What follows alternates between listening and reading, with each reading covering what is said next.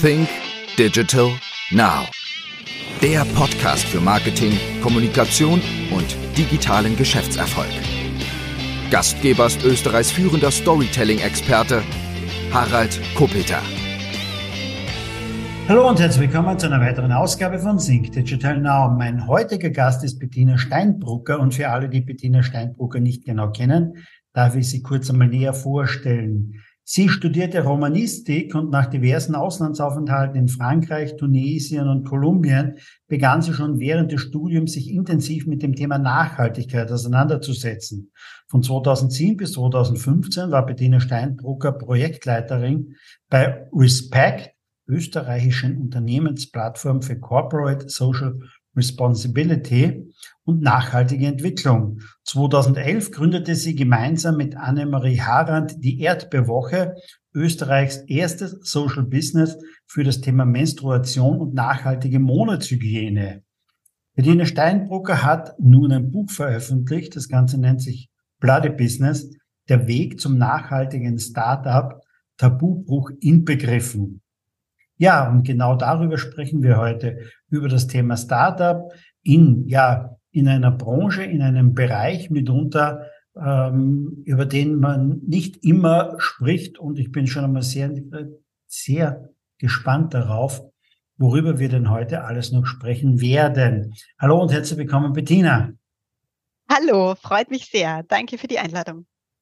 Ähm, liebe Bettina, würdest du mal kurz in deinen eigenen Worten einmal beschreiben, wenn dich jemand fragt, Erdbeerwoche, dein Unternehmen, was ist das? Genau, also wir sind äh, tatsächlich ein auf Menstruation und nachhaltige Periodenprodukte spezialisiertes Social Business. Ähm, was heißt das aber konkret? Wir haben verschiedene Standbeine. Wir haben einerseits einen Online-Shop, wo Frau die äh, besten und nachhaltigsten Menstruationsprodukte findet, von Biotampons angefangen bis hin zu wiederverwendbaren Produkten wie Menstruationstassen oder Periodenunterwäsche. Dann haben wir aber noch ähm, zwei weitere äh, digitale Standbeine. Das ist ja auch heute das Thema, ähm, Think Digital. Und zwar haben wir einerseits eine digitale Lernplattform für Jugendliche entwickelt zum Thema Menstruation, das ähm, breitflächig in Österreich und Deutschland zum Einsatz kommt und wo Jugendliche alles Wichtige und Notwendige rund um äh, die Menstruation und den weiblichen Zyklus lernen können.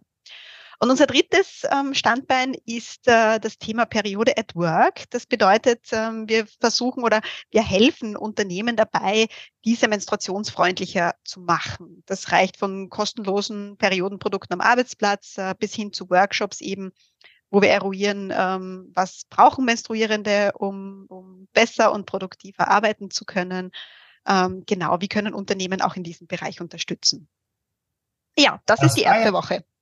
Was war jetzt eigentlich so die Idee oder der Anlass oder vielleicht äh, die Inspiration, das Unternehmen genauso in diesem Bereich zu gründen?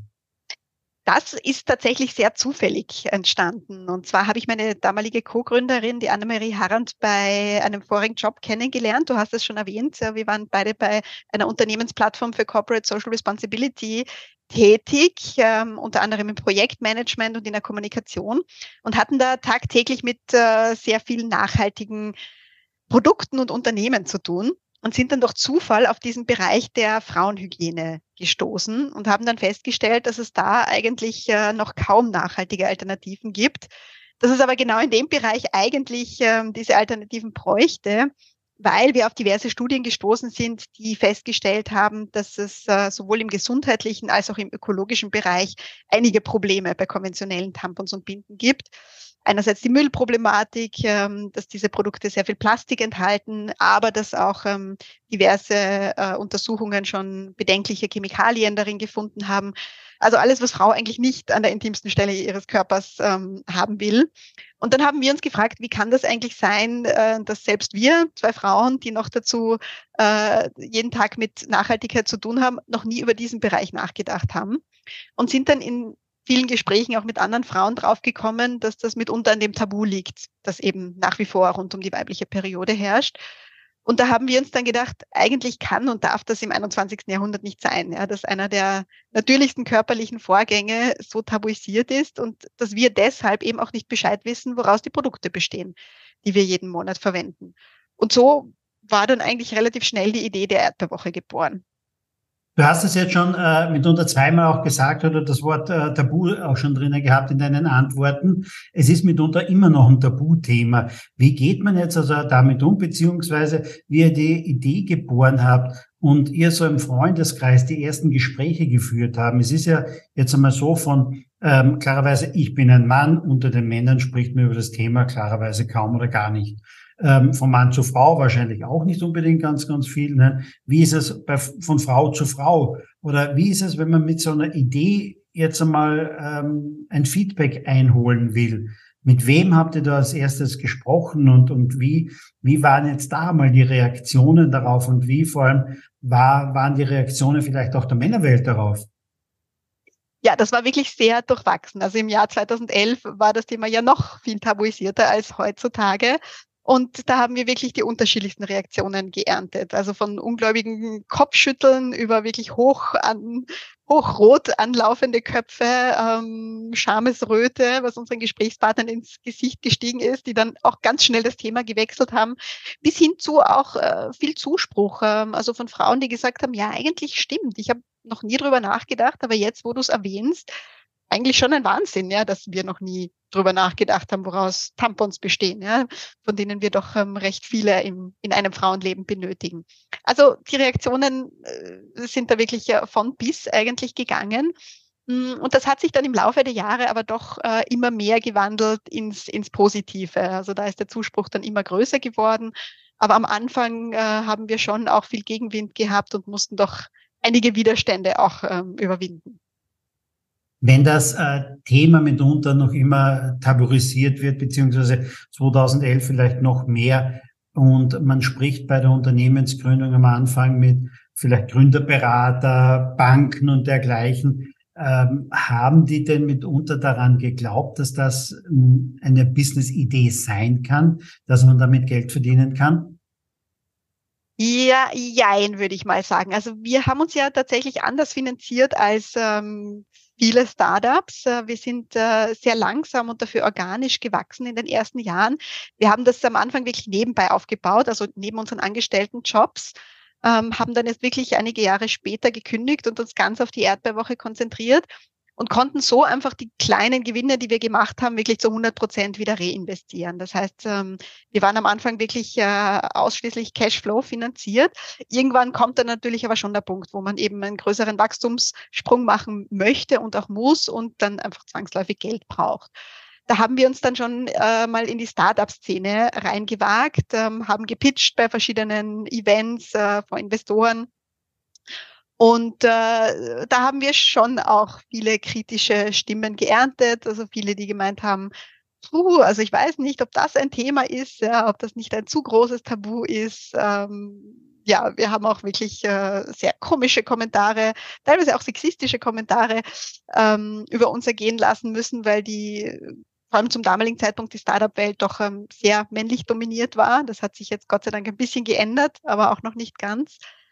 Ähm, und wir haben dann aber schnell festgestellt, dass dieser Weg des Investments, wir waren sogar zweimal kurz davor, einen Investment-Deal abzuschließen, dass der nicht unseres ist, weil wir weil wir dann schon bald äh, festgestellt haben, dass wir wirklich ein Social Business sind und bleiben wollen und dass das leider mit vielen Investmentstrategien nicht d'accord geht. Ja, viele Investoren sind doch entweder auf einen schnellen Exit oder eben auf äh, schnelle und hohe Gewinne aus. Ähm, und das war uns dann eigentlich, also dieser Preis, diesen Preis wollten wir nicht bezahlen, äh, weil wir gesagt haben, dafür haben wir uns nicht selbstständig gemacht, dafür haben wir nicht diese Mühen auf uns genommen dass dann vielleicht ein Investor kommt und sagt, ähm, boah, na, die Marge der Menstruationstassen in eurem Online-Shop, die passt nicht. Wir müssen jetzt nach China auslagern. Wir brauchen einfach billigere Produkte, höhere Marge. Ähm, und somit eigentlich alles, was uns wichtig ist, also die Kriterien wie ähm, nachhaltige regionale Produktion, ähm, Bio, Fairtrade etc., dass das dann über Bord geworfen würde. Und deshalb haben wir uns da gegen diesen Investmentweg entschieden ähm, sind aber trotzdem ein bisschen in der Szene geblieben, weil zu dem Zeitpunkt auch viele Startup-Pitches mit ähm, Auszeichnungen verbunden waren. Das heißt, man konnte wirklich Geldpreise oder andere für Startups äh, wichtige Preise wie zum Beispiel Mediavolumen oder, oder Logistikvolumen ähm, gewinnen. Ähm, und da haben wir einige Pitches gewonnen und konnten so unser Wachstum finanzieren, gepaart auch mit Förderungen, die dann auch äh, immer mehr für Social Businesses herausgekommen sind ähm, und wo wir dann auch so Dinge finanzieren könnten, konnten, wie zum Beispiel unsere digitale Lernplattform für Jugendliche, die wir mit einer solchen Förderung dann letztendlich entwickeln konnten. Kurz in eigener Sache. Ja, du hast es vielleicht schon gehört, du hast es schon mitbekommen. Am 4. Oktober ist mein neues Buch erschienen. Mein neues Buch nennt sich Was du nicht verkaufst, verkaufen die anderen. 151 Stories für deinen Erfolg im Business. Ja, und ich glaube, das trifft mitunter fast auf allen Branchen und Bereichen zu. Was du nicht verkaufst, verkaufen die anderen, nämlich dein Mitbewerb. Aber worum geht's? Ja, wir leben in volatilen Zeiten mit den verschiedensten Krisen und Herausforderungen, mit einer hohen Inflation und einer Kaufzurückhaltung bei den Konsumenten und einer Investitionsbremse in vielen Unternehmen und Bereichen. Gleichzeitig sind Produkte und Dienstleistungen austauschbarer geworden. Die Konkurrenz oder der Mitbewerb ist auch oft immer nur einen Mausklick entfernt. Und genau aus diesen Gründen ist es jetzt genau der richtige Zeitpunkt, sich intensiv mit dem Thema Marketing, Sales und Kommunikation zu beschäftigen. Denn genau das sind die Punkte, in denen du dich am besten von den anderen abheben kannst. Wie schon gesagt, Produkte und Angebote sind austauschbar. Die Qualität stimmt ohnehin bei den allermeisten, doch der größte Hebel ist die Kommunikation. Wie treten Unternehmen am Markt auf? Wie kommunizieren sie? Und wie werden sie vom Kunden auch verstanden. Denn eines ist klar, Menschen kaufen nicht immer die besten Produkte, sie kaufen die Produkte, die sie am besten verstehen. Was du nicht verkaufst, verkaufen die anderen, nämlich die, die besser kommunizieren, die, die am Markt verstanden werden und die, die die Probleme ihrer Kunden lösen. Und all das findest du auf 208 Seiten in meinem neuen Buch. Was du nicht verkaufst, verkaufen die anderen. Also geh einfach mal rein in die Show Notes oder geh einfach auf Amazon oder auch in die Buchhandlung, frag nach meinem Buch, nach meinem Namen, Harald Kopeter, was du nicht verkaufst, verkaufen die anderen. Kauf es, lies es, setze es um und schreib mir ein Feedback. Es wird mich wahnsinnig freuen, wenn du mir einfach eine Rückmeldung gibst zu meinem Buch, ob du was drinnen gefunden hast, ob es dir weitergeholfen hat. Ja, ich freue mich darauf. Und jetzt geht's weiter im Podcast. Wie kam es denn überhaupt zum Namen Erdbeerwoche? Ja, das ist auch eine gute Frage. Ähm, da glauben viele, da, da steckt irgendwie ein ganz langer und aufwendiger Namensfindungsprozess dahinter. War es aber überhaupt nicht. Das war, glaube ich, eine der schnellsten Entscheidungen äh, im, im Laufe unseres Businesslebens, die wir getroffen haben.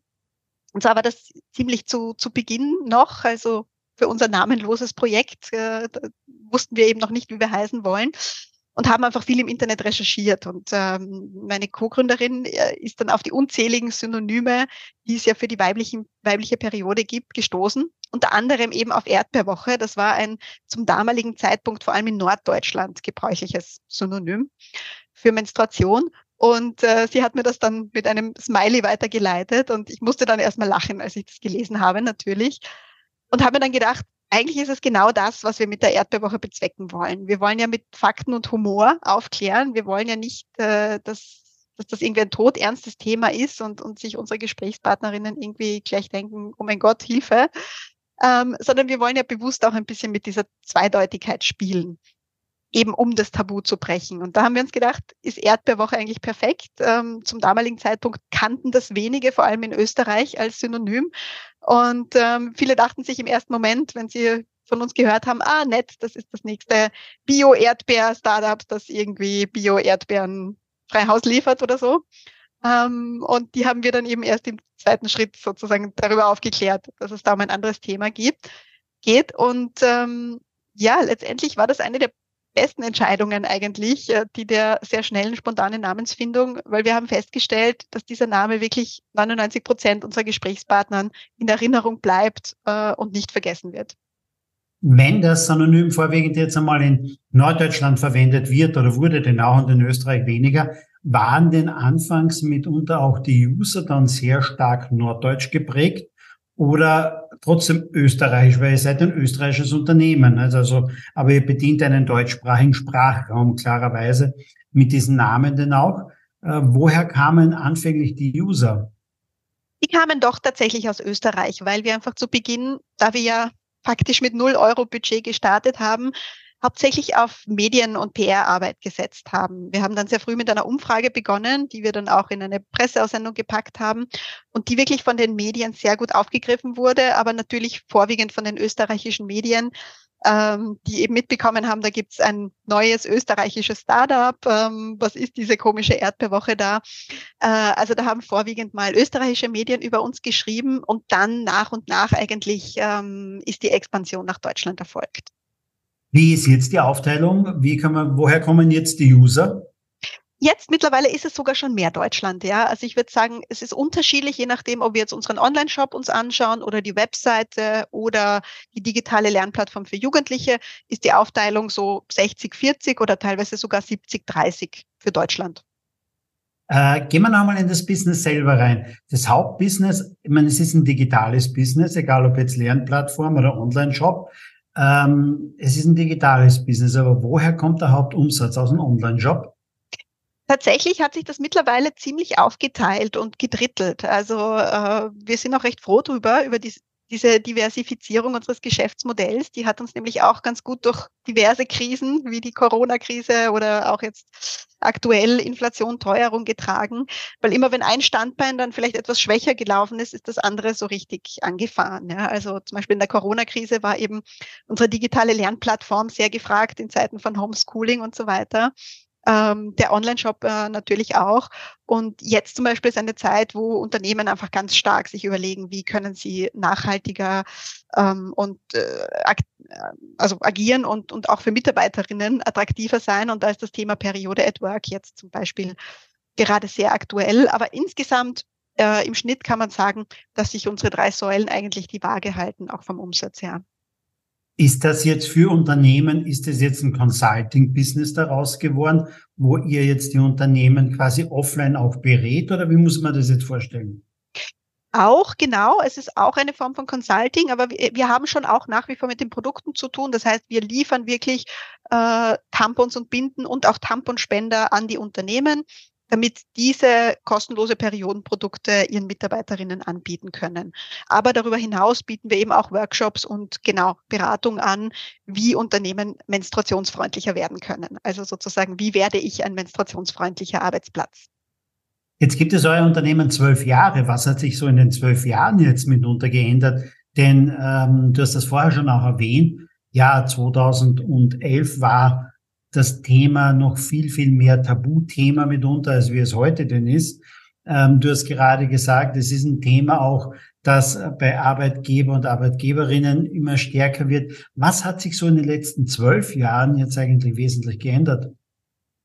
Ja, da hat sich schon wirklich sehr viel getan, muss man sagen. Also wenn ich denke, wie, wie tabuisiert es damals eigentlich in allen Bereichen war, hat sich mittlerweile vor allem auf Social Media und auch im Kreis jetzt von, von jungen Frauen sehr viel getan. Also sehr viele junge Frauen sprechen sehr selbstbewusst über das Thema Menstruation. Das sieht man auf, auf Social Media, aber auch auch offline einfach ist es mittlerweile nicht mehr so, dass alle nur mehr verschreckt schauen, wenn jemand das Thema anspricht, auch in einer größeren Runde.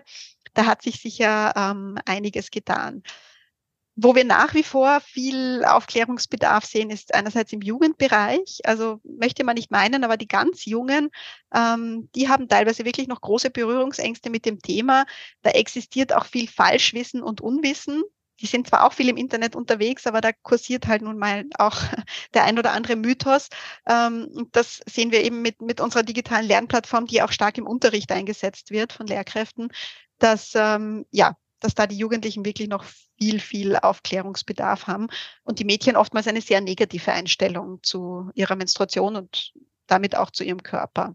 Also hier ist sicher noch einiges zu tun und auch bei den Unternehmen. Ähm, da merken wir, das Interesse wird größer. Also immer mehr stellen zum Beispiel auch kostenlose Periodenprodukte zur Verfügung. Aber wenn es dann darum geht, wirklich einen Schritt weiter zu gehen und sich anzuschauen, gut, was benötigen jetzt die Menstruierenden im Unternehmen wirklich genau?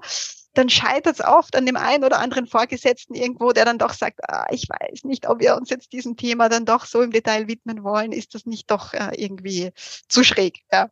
Also insofern hat sich viel getan, aber ähm, wir sehen, es braucht uns noch immer und äh, wir sind noch immer nicht an unserem Ziel angelangt. Jetzt habe ich mich natürlich im Vorfeld etwas mit diesem Thema auch beschäftigt mitunter. Und äh, was mir natürlich stark aufgefallen ist und wo du gesagt hast, Jugendliche brauchen vielleicht dort und da Aufklärungen in diese und jene Richtungen.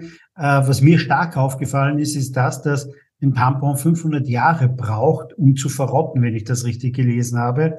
Ähm, in der Herstellung auch ähm, Chlor mitunter verwendet wird und das alles. Also es klingt nicht sehr nachhaltig oder gar nicht nachhaltig mitunter. Inwieweit hat sich das geändert in den letzten Jahren? Ist das ein größeres Thema geworden oder ist das ein Thema, worüber man, worüber sich Frauen noch weniger, zu wenig vielleicht Gedanken auch machen, weil es im Grunde genommen noch immer ein bisschen Tabuthema ist?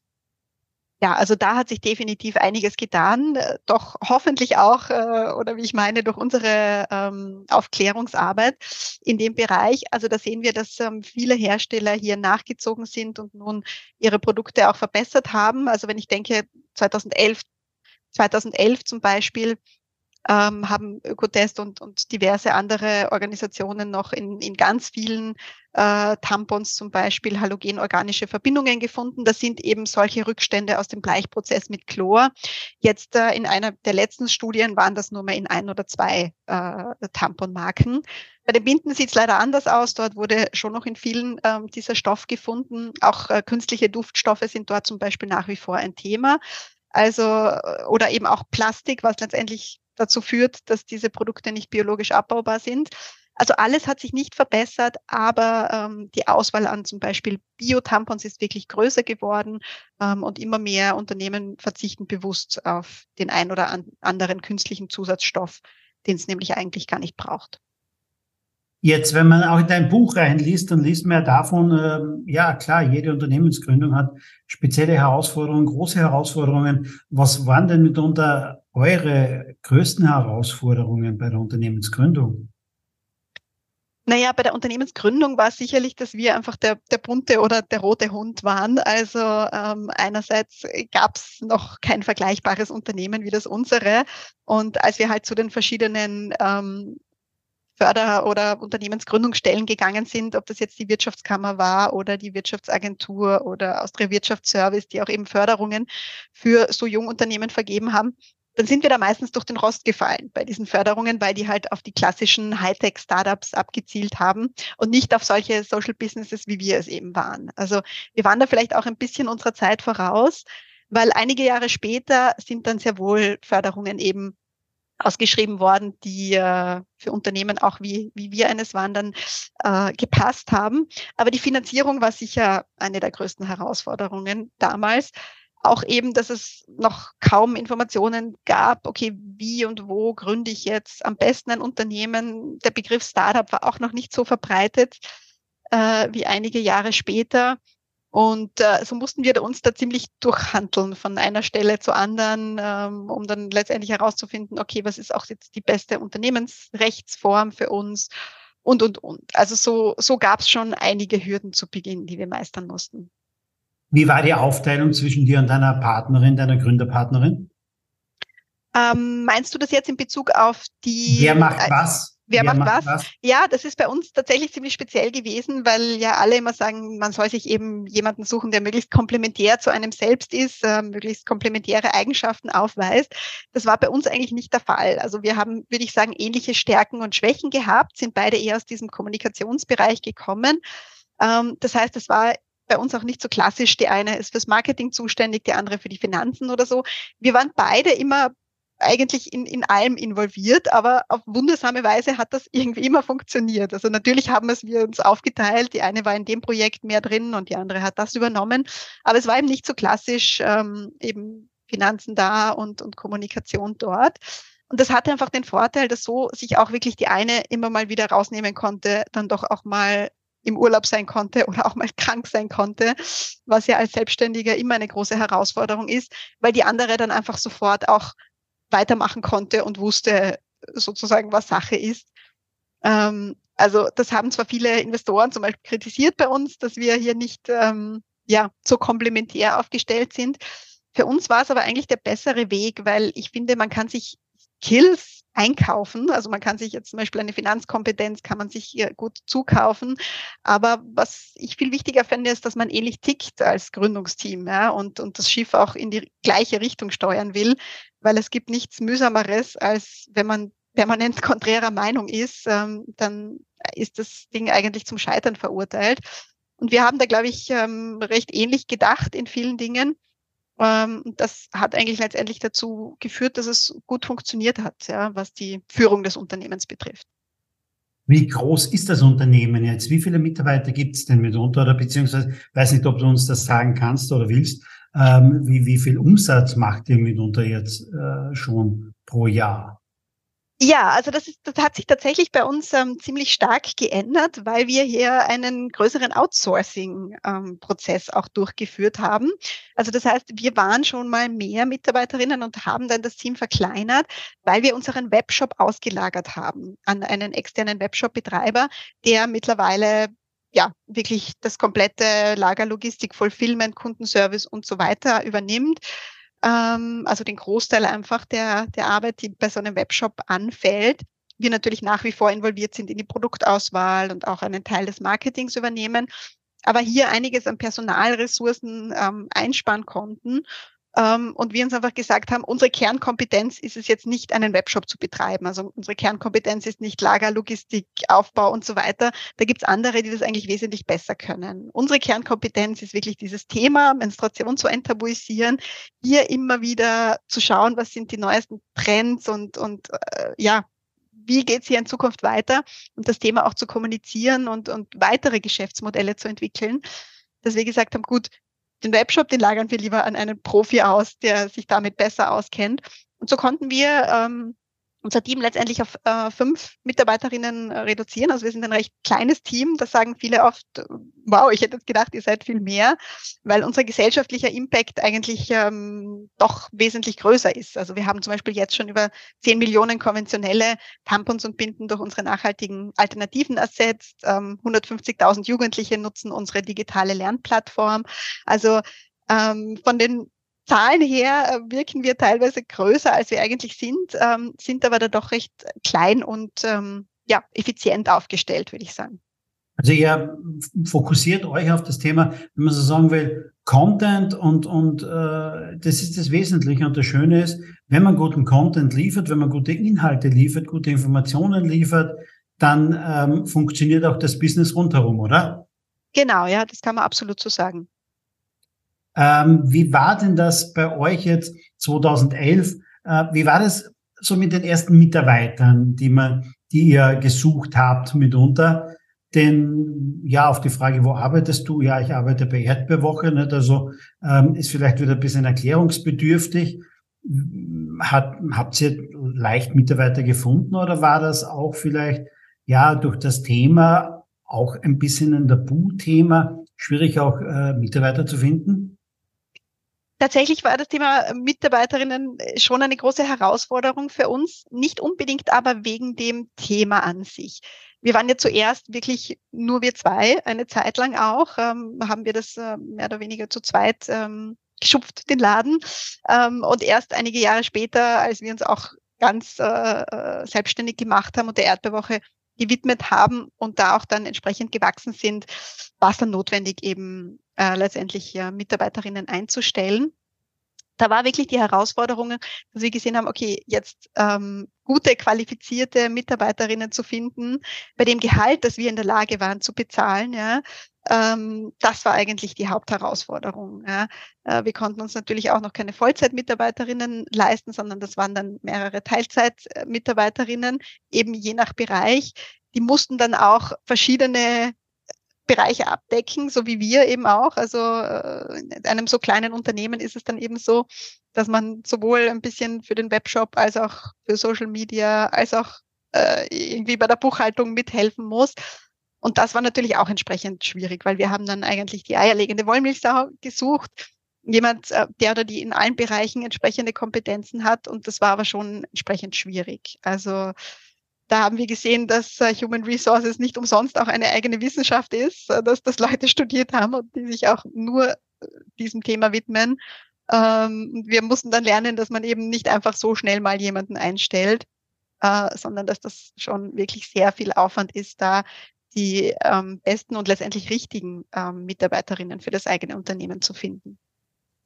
Eine kurze Unterbrechung in eigener Sache oder besser gesagt in Sachen Marketing, Sales, Kommunikation, Führung und Unternehmertum. Ja, am 23. Dezember findet unser Fresh Content Kongress wieder statt. Es ist bereits der siebente Fresh Content Kongress genau zu diesem Themen. Denn ich glaube, in Zeiten, die sehr, sehr volatil sind, wo sich Kundenanforderungen und Bedürfnisse mitunter täglich fast ändern, beziehungsweise sich auch die Rahmenbedingungen täglich ändern. Da ist es wichtig, sich einmal wieder frische Ideen, frische Lösungen, Inspiration und Motivation für das Business zu holen. Und das alles bekommst du am 23. November von 9 bis 18 Uhr am Erste Campus in Wien beim Fresh Content Kongress. Mit dabei sind beispielsweise Peter Filzmeier, mit dabei ist Markus Henkschläger, es ist auch Andreas Buhr mit dabei. Es ist mit dabei Roger Rankel zum Thema Vertrieb. Aber auch ich bin mit dabei mit meinen Themen, mit dem Thema Storytelling. Ja, und viele weitere Speaker. Wir haben zehn Speaker, einen Tag von 9 bis 18 Uhr. Ich hoffe, wir sehen uns beim Fresh Content Kongress in Wien, 23. November. Geh einfach auf www.fresh-content-kongress.com. Ich freue mich auf den 23. November mit dir mit dabei zu sein. Bis dann. Und jetzt geht's weiter mit dem Podcast. Hat euer Webshop beziehungsweise das Business von Anfang an schon ähm, gut funktioniert oder gab es irgendwann einmal so einen Punkt, wo ihr, wo ihr gemerkt habt, oh, ab jetzt geht's wirklich steil bergauf, was das Thema, was das Thema Umsatz oder so etwas auch beginnt, äh, betrifft. Das war nicht bei manchen Unternehmen, war es Corona oder aber 2000 ja, 2011 war E-Commerce ja noch nicht äh, das riesengroße Thema mitunter. Äh, viele haben einmal bei sehr bekannten Unternehmen bestellt, wo man sich sicher sein konnte, okay, da ist mein Geld mitunter sicher, aber haben sich bei anderen Webshops noch nicht wirklich getraut zu bestellen. Ab wann ist es denn richtig wirklich losgegangen? Ja, also das war tatsächlich einige Jahre später. Wie du sagst, 2011 war das da noch, noch gar nicht so einfach. Wir haben auch gar nicht mit einem richtigen Webshop gestartet, sondern wir haben ja wirklich so klein begonnen und hatten zuerst mal nur eine Webseite ähm, und haben dann mit der Medienarbeit gestartet, die dann wirklich ziemlich gut verlaufen ist und, und wir wurden dann äh, überschwemmt eigentlich von, von Anfragen von Frauen, die gesagt haben, jetzt wo ich Bescheid weiß, was die Problematik bei konventionellen Produkten ist, wo kriege ich denn jetzt diese nachhaltigen Alternativen? Und wir waren so, mh, hm, gute Frage, ja, eigentlich, äh, wo kriegt man die? Ja, ähm, irgendwie müssen wir die jetzt anbieten. Und wir haben dann wirklich mal einfach auf unsere Webseite geschrieben, bei uns gibt's Menstruationstassen und Biotampons. Ähm, schreib uns eine E-Mail, wenn du die bestellen willst und überweis uns bitte das Geld vorab. Wir schicken es dir dann hätten wir natürlich niemals gedacht, dass das irgendwer macht, aber tatsächlich sind so unsere ersten Bestellungen gekommen und das ist dann natürlich schnell äh, zu viel geworden, als dass man das äh, per E-Mail handeln konnte. Und so haben wir dann eigentlich 2013 erst äh, unseren ersten professionellen ähm, Webshop auch ins Leben gerufen. Und das Jahr, wo es dann wirklich so richtig losgegangen ist, war dann eigentlich 2015. Da hat sich einiges getan auf internationaler Ebene. Also da gab es Aktivistinnen von den USA über Frankreich, die sich einfach auch für die Enttabuisierung der Periode eingesetzt haben. Da war zum Beispiel erstmals am, am Cosmopolitan Cover The Year the Period Went Public. Also da hat man einfach gemerkt, es tut sich auf internationaler Ebene auch etwas. Davon haben wir logischerweise auch profitiert. Und wir haben 2015 einen Startup-Pitch gewonnen. Das war beim Marketing Rockstars Festival in Graz wo wir erstmals vor 2000 Leuten unsere Idee der Erdbeerwoche vorgestellt haben. Also von so einem großen Publikum haben wir davor noch nie live gepitcht, wussten eben gar nicht, wie die Reaktionen ausfallen würden, ob sie uns gleich mit Tomaten bewerfen würden oder nicht. Äh, und im Endeffekt haben wir diesen Pitch eben gewonnen. Und das hat uns wirklich so einen Drive verliehen und auch in der Bekanntheit nochmal so weitergeholfen. Und gleichzeitig war es so, dass wir gesehen haben, jetzt ist auch das Momentum da. Hätten wir 2011 diesen Pitch gehabt, hätten wir den sicher nicht gewonnen und, und ja, es wäre wahrscheinlich alles ganz anders verlaufen. Aber 2015 haben wir einfach gesehen, okay, die breite Masse ist jetzt langsam bereit für das Thema. Und da ist es dann wirklich steil bergauf gegangen, auch äh, ja, in puncto Umsatz und so weiter. Jetzt ist kürzlich dein Buch erschienen, Bloody Business. Wie kam es denn überhaupt zu deinem Buch jetzt? Ja, das hatte auch unterschiedliche Beweggründe. Und zwar haben einerseits meine Co-Gründerin und ich ja schon von Anfang an ein, ein Word-Dokument bei uns geführt, in dem wir immer wieder mal stichwortartig Dinge festgehalten haben, die uns so passiert sind. So verschiedene skurrile Dinge. Wenn man ein Menstruationsbusiness hat, passiert einem ja doch immer wieder mal etwas Skurriles. Und das haben wir eigentlich alles aufgeschrieben. Und ich habe immer gesagt, irgendwann schreibe ich uns mal ein Buch darüber, weil das glaubt uns sowieso keiner, was wir da alles erlebt haben. Aber dieses irgendwann natürlich, ja, das wird dann immer wieder in die Zukunft verschoben. Ähm, und dann kam aber auch der Punkt, ähm, irgendwann, als wir gesehen haben, es gibt so viele Startup-Stories in diesen Hochglanzmagazinen von ja, irgendwie den, den nächsten Startups, die jetzt, weiß ich nicht, wie viele Millionen äh, an Investment kassiert haben. Also irgendwie so die, die ganz großen Erfolgsgeschichten oder aber auch die Geschichten von kolossalem Scheitern, wer wieder, weiß ich nicht, wie viele Millionen verbrannt hat. Und was mir aber gefehlt hat, waren irgendwie so wirklich Real-Life-Geschichten von, wie es tatsächlich ist, ein Unternehmen aufzubauen, weil wie harte Arbeit das ist, wenn man den vielleicht auch steinigeren Weg geht, eben den ohne Investment, dass das aber auch eine Möglichkeit ist, dass es eine Möglichkeit ist, ein vielleicht sogar nachhaltigeres Unternehmen aufzubauen.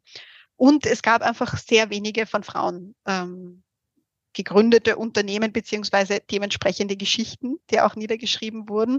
Und das war auch ein bisschen dann so eine Motivation, dass ich äh, gesagt habe, so jetzt erst recht möchte ich einmal unsere Geschichte aufschreiben ähm, und anderen einfach zeigen, wie Unternehmertum auch funktionieren kann und doch auch sehr ehrlich und ungeschönt über alle Höhen und Tiefen zu sprechen, ähm, weil, glaube ich, diese Startup-Welt teilweise doch ähm, ja, sehr fern von der Realität ist. Das, der Titel Bloody Business, war das eure Idee oder kam die vielleicht eher vom Verlag? Na, das war tatsächlich meine Idee, ja. Das ist, liegt natürlich auf der Hand. Sämtliche Wortspiele sind bei uns schon von Anbeginn äh, fest in unser Unternehmen integriert. Was hat sich denn seit, dem, seit der Buchveröffentlichung getan? Gibt es da schon etwas, wo du sagst, oh ja, dafür war das Buch jetzt richtig toll und gut? Also bis jetzt einfach wirklich viel tolles Feedback, was ich bekommen habe. Natürlich auch ähm, verschiedenste Interviews und, und Einladungen, die sich da ergeben haben. Ähm, also in jedem Fall, ähm, das Buch hat sich für mich auf, auf jeden Fall ausgezahlt, einfach weil es mir auch wichtig war, unsere Geschichte aufzuschreiben. Ähm, aber eben auch Feedback von, von angehenden Unternehmerinnen oder schon äh, bestehenden, aber noch äh, vielleicht sehr am Anfang stehenden Unternehmerinnen, die gesagt haben, ja, danke, irgendwie, deine Geschichte hat mir jetzt geholfen, ähm, da tatsächlich auch weiterzumachen. Und ich habe gesehen, dass es anderen auch ähnlich geht mit den Herausforderungen, dass ich da nicht allein bin. Und ähm, das hat mir sehr weitergeholfen oder hat mich auch inspiriert. Und das ist eigentlich, ja, das schönste Feedback, was ich so bekommen kann für ein Buch. Du hast gesagt, es hat eigentlich damit begonnen, dass ihr skurrile Geschichten, die euch so im Laufe der Jahre passiert sind, immer wieder aufgeschrieben habt. Ähm, gib uns doch einmal so ein, zwei, drei skurrile Geschichten wieder, die dir so spontan einfallen jetzt mal, die auf diesem Weg äh, passiert sind. Ach ja, da gibt's ganz viel. Also natürlich angefangen von den äh, Messen, auf denen wir zu Beginn ja sehr viel unterwegs waren, um unsere Produkte zu präsentieren ähm, wo dann natürlich die spannendsten Geschichten direkt an unserem Stand äh, ausgetauscht wurden, also wo uns Frauen wirklich auch ihre intimsten Probleme geschildert haben, die wir vielleicht gar nicht hören wollten in dem Moment, aber sie haben erstmals sozusagen eine Ansprechperson irgendwie ähm, vorgefunden, eben aufgrund des Tabus äh, haben sie sich sonst mit niemandem getraut, äh, darüber zu sprechen. Und da waren wir dann plötzlich äh, mit ähm, auch teilweise gesundheitlichen Problemen konfrontiert, wo wir erstmals etwas überfordert waren. So, äh, okay, ja, ähm, darauf sollten wir also auch eine Antwort wissen. Darüber reicht bis hin zu natürlich die Suche nach dem perfekten Geschäftsmodell. Die hat uns zum Beispiel auch ins Handelsagententum geführt und äh, da waren wir wirklich mit einem sehr skurrilen Ehepaar in Wien unterwegs. Äh, die meinten, wir sollten doch äh, die Menstruationstassen an Apotheken in, in Wien verkaufen. Das war selbst ein, ein Großhändler, eben ein ein, ein Ehepaar, das einen Großhandel hatte äh, für unter anderem Menstruationstassen und uns hier als Partner gewinnen wollte. Äh, die waren aber sehr, äh, wie soll ich sagen, esoterisch angehaucht und äh, so sind wir dann vor einer Apotheke gestanden und, und äh, eher der, der Mann hat mich zurückgehalten und hat gemeint, ah, spürst du das? Hier gibt es eine negative Schwingung. Hier können wir die Menstruationstassen nicht verkaufen. Lass uns woanders hingehen. Also ja, auch solche Dinge, wo wir uns mal gedacht haben, wo, wo sind wir da jetzt reingeraten? Ähm, ist das wirklich das richtige Geschäftsmodell für uns? Ja, bis hin zu natürlich äh, in der Startup-Szene äh, verschiedenste Kommentare, wie zum Beispiel, ihr seid mir ein bisschen zu sehr BH-Verbrennerinnen mit euren roten Blazern, was wir so dann von einem männlichen Investor bekommen haben als Feedback auf unseren Pitch. Ja, ist uns wirklich ähm, einiges passiert. Also diese Anekdoten findet man unter anderem im Buch. War das für euch immer klar, dass das Business funktionieren wird oder gab es irgendwo noch einmal einen Punkt, wo ihr gesagt habt, na, wir glauben nicht, also ähm, wir suchen uns vielleicht wieder einen Job im Angestelltenverhältnis? Ja, nicht nur einmal, ganz ehrlich. Also Rückschläge gab es doch auch einige. Ähm, und ich muss ganz ehrlich gestehen, ich habe mehr als nur einmal darüber nachgedacht, auch das Handtuch zu werfen. Das Gute war eben, ähm, dass wir zu zweit waren und so eigentlich immer eine die andere wieder aufgebaut hat. Gott sei Dank waren wir nie beide so an dem Punkt, dass wir gesagt haben, so jetzt tatsächlich, jetzt reicht's, wir hören auf, sondern immer wenn die eine wirklich gerade wieder frustriert oder desillusioniert war, dann hat die andere gemeint, ach komm, jetzt zeigen wir es ihnen jetzt erst recht, wir schaffen das. Und so irgendwie haben wir es auch tatsächlich immer geschafft, weiterzumachen. Ähm, also so dieses gegenseitige Aufrichten, das, das war doch sehr wichtig. Gerade in den Anfangsjahren. Jetzt hast auch. du am Anfang erwähnt, dass so ähm, jetzt User auf der Seite, Traffic auf der Seite, vielleicht äh, Umsatz via den Online-Shop, 60 Prozent Deutschland ist, 40 Prozent Österreich. Reden wir ein bisschen über die Zukunft. Ähm, da ist vielleicht in Deutschland noch eine Menge Potenzial drinnen, oder? Wenn ich einfach das zahlenmäßig jetzt einmal vergleiche, zehnmal so groß wie Österreich, also könnte im Grunde genommen das Verhältnis ja auch äh, 90 Prozent zu 10 Prozent mitunter sein. Gibt es eine Wachstumsstrategie? Wo, wo wollt ihr hin? Also bevor man vielleicht auch an andere Länder denkt oder so etwas. Ja, also tatsächlich ähm, ist in Deutschland natürlich viel Potenzial. Ähm, wir sehen das Potenzial aber vor allem auch in unseren Säulen mit ähm, Ready for Red, der digitalen Lernplattform für Jugendliche, weil es gibt natürlich in Deutschland zehnmal so viele Schulen und Jugendliche wie in Österreich als auch beim Thema ähm, Periode at Work. Also das, das sind im Moment auch so unsere Fokusfelder, ähm, wo wir unsere Wachstumsstrategien haben. Und da ist Deutschland natürlich ein, ähm, ein, ein großes Thema. Aber auch Österreich ist, ist noch nicht ganz abgegrast von uns. Also hier merken wir zum Beispiel schon ein Ost-West-Gefälle.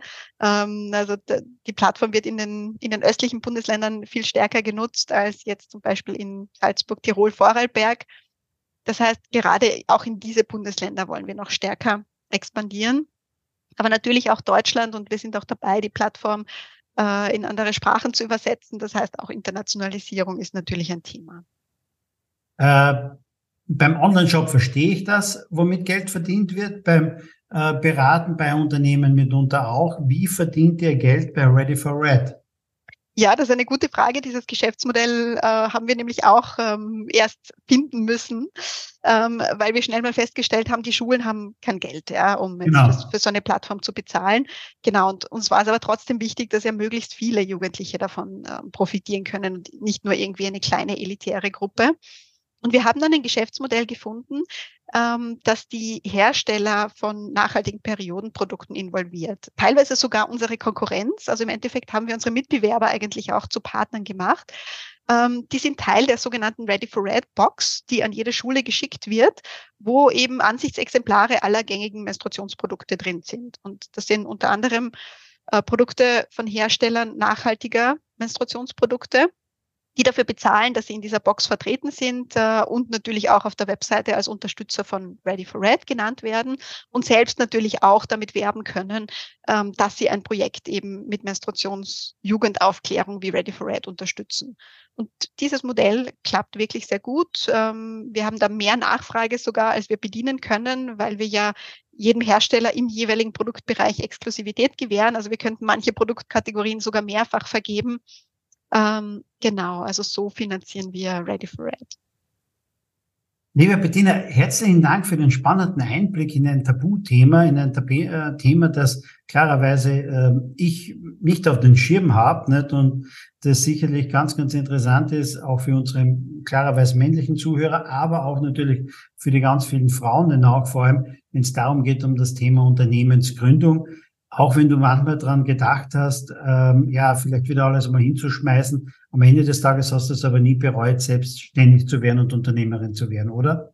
Nein, absolut nicht. Also ich würde es immer wieder machen ähm, mit allen Höhen und Tiefen. Es ist eine Achterbahnfahrt, aber die ist es auf jeden Fall wert. Liebe Bettina, zum Abschluss ähm, eines Podcasts gibt es immer zwei, drei so persönliche Fragen denn mitunter äh, zu deiner digitalen Welt auch. Was sind denn so deine drei Lieblings-Apps auf deinem Handy? Äh, ja, also da muss ich sagen, ähm, tatsächlich äh, LinkedIn ist bei mir im Moment äh, das Haupt-Social-Media-Medium, das ich nutze. Ich muss gestehen, ich bin ja privat ansonsten auf keinen Social-Media-Plattformen, also weder auf Facebook noch Instagram noch sonst irgendwo. Die Erdbewoche ist da natürlich vertreten, aber privat bin ich tatsächlich oder als Person bin ich tatsächlich nur auf, auf LinkedIn. Ähm, das nutze ich aber äh, schon entsprechend gerade eben auch äh, für den Bereich Periode at Work ist das ähm, für uns sehr wichtig. Ähm, ansonsten ist es tatsächlich im Moment meine Foto-App, äh, weil ich vor einigen Monaten Mutter geworden bin und natürlich entsprechend viele Fotos auch von meinem Baby gerade mache. Deshalb wird das gerade sehr viel genutzt. Äh, und meine E-Mails letztendlich checke ich hauptsächlich vom Handy, äh, weil ich gerade nicht so viel zum Computer komme. Und da muss einfach sehr viel auch von, von unterwegs erledigt werden. Und äh, dementsprechend bin ich auch viel in meinen E-Mails am Handy. Ihr betreibt ein Online-Business, aber wo findet man dich eher beim Online-Shoppen oder im Shopping-Center? Ähm, tatsächlich weder noch eigentlich. Ich bin selbst keine große, würde ich mal sagen, Shopaholic oder, oder Konsumfrau. Versuche da meinen Konsum auch schon wirklich auf das Notwendige ähm, einzuschränken, aber wenn dann doch eher online als im Shopping Center. Jetzt hast du selber gerade ein Buch geschrieben, aber wenn du selber Bücher konsumierst, ist es dann ähm, das klassische Buch, das physische Buch? Ist es ein Hörbuch? Ist es äh, Kindle? Was ist es bei dir? Wie, wie konsumierst du Bücher? Das ist ähm, tatsächlich eine Mischung aus dem physischen Buch und dem E-Book. Also wenn ich unterwegs bin, dann liebe ich meinen, in dem Fall Tolino, E-Book-Reader, ähm, weil es ja einfach praktischer ist. Fünf Bücher irgendwie in den Urlaub oder auf Reisen mitzunehmen, ist einfach zu schwer. Und da habe ich lieber mein E-Book, bin doch auch viel Leserin. Ähm, aber zu Hause habe ich schon nach wie vor sehr gerne dieses haptische Gefühl von einem physischen Buch. Also das genieße ich schon auch immer wieder noch ein echtes Buch in Händen zu halten. Liebe Bettina, herzlichen Dank für das tolle Interview, für den spannenden Einblick in deine Branche, in deine Themen. Herzlichen Dank dafür. Vielen Dank für die Einladung. Das, liebe Hörer, war eine weitere Ausgabe von Sync Digital Now. Wir hören uns demnächst wieder, mit Sicherheit auch wieder mit einem sehr, sehr spannenden Interviewgast. Bis dann!